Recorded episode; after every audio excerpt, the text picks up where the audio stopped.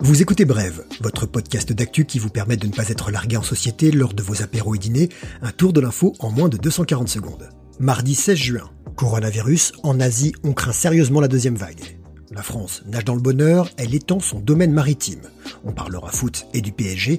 Enfin, si vous pensiez que la fin du monde était arrivée, va falloir encore un peu patienter. Coronavirus. Coronavirus. coronavirus. Chez nous, ça déconfine. En Chine, on reconfine. Dans certains quartiers de Pékin, une trentaine de zones résidentielles placées en quarantaine. Regain de contagion avec la détection de plus de 100 nouveaux cas de coronavirus. La situation est extrêmement grave, une course contre la montre est engagée, déclarent les autorités. Dans la métropole géante de 21 millions d'habitants, on dépiste à la chaîne plus de 90 000 personnes par jour. Les médias officiels rapportent que le virus a été détecté dans le gigantesque marché de Shinfadi, sorte de ringis XXL, sur des planches servant à découper le saumon importé. Saumon, deuxième vague, vous voyez?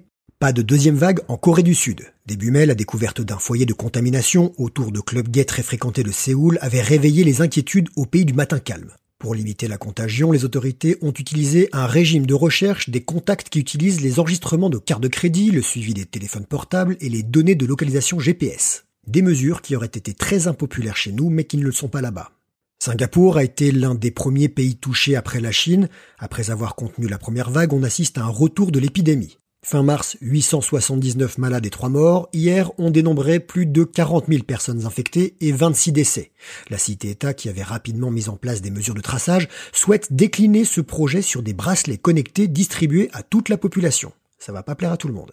De nombreux scientifiques tempèrent. Ils estiment que les nouveaux foyers de contamination ne marquent pas une recrudescence de l'épidémie, mais un effet de la multiplication des tests.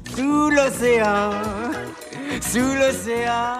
43e, c'est la position de la France au classement des pays par superficie. 643 801 km, 26 fois moins que la Russie. Ça, c'est côté terre, mais côté mer, on est les rois, ou presque. Ouais, on se bagarre avec les ricains. Nous possédons l'un des plus grands domaines maritimes de la planète. Notre monde de Nemo, à nous, pas le poisson mais le capitaine, on préfère Jules Verne à Walt Disney, va encore s'étendre, au large de la Réunion et au large des îles Saint-Paul et Amsterdam, des cailloux dans nos terres australes et antarctiques on vient de recevoir l'autorisation de la Commission des limites du plateau continental, organe de l'ONU. Alors pour savoir ce que c'est que le plateau continental, je vous laisse réviser vos cours de géo. Nos droits sur ces zones ne s'exercent pas sur et sous l'eau. Oui, un bateau étranger a le droit de naviguer et si tu veux faire du snorkeling, on viendra pas te contrôler. En revanche, on a le droit, si on veut, d'en explorer et d'en exploiter le fond et son sous-sol. Et si on veut pas, on doit le protéger. Notre plateau continental a désormais une surface de 730 000 km, qui s'ajoute aux plus de 10 millions de km d'eau sous souveraineté et sous juridiction. Pour connaître la différence, ressortez vos manuels de géo. Ce qu'il faut comprendre, c'est que ça fait beaucoup.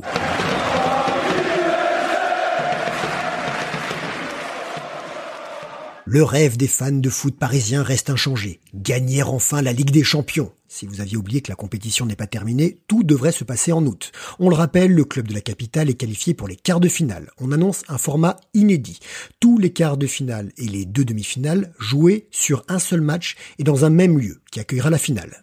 Ça se déconfine gentiment au niveau du banc, reprise de l'entraînement parisien lundi prochain, et pour le Paris Saint-Germain, à qui le Covid pourrait coûter plus de 200 millions d'euros de pertes, on va pas faire de folie côté recrutement.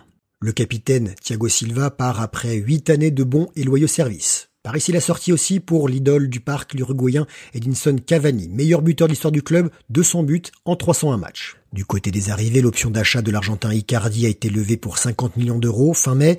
Les deux stars de l'équipe, Kylian Mbappé et Neymar, devraient normalement rester, mais dans le foot, rien n'est jamais gagné. Ça devrait éviter un énième feuilleton de l'été. On va tous mourir.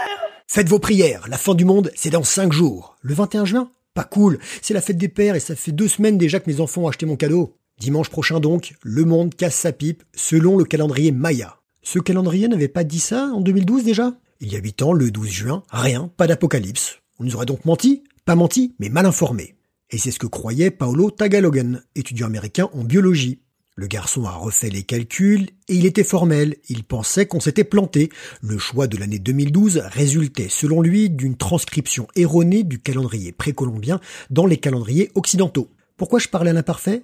Parce que les calculs de Paolo l'étaient. Mais Paolo, qui se rêvait en Nostradamus des réseaux, s'est empressé de diffuser sa découverte sur Twitter.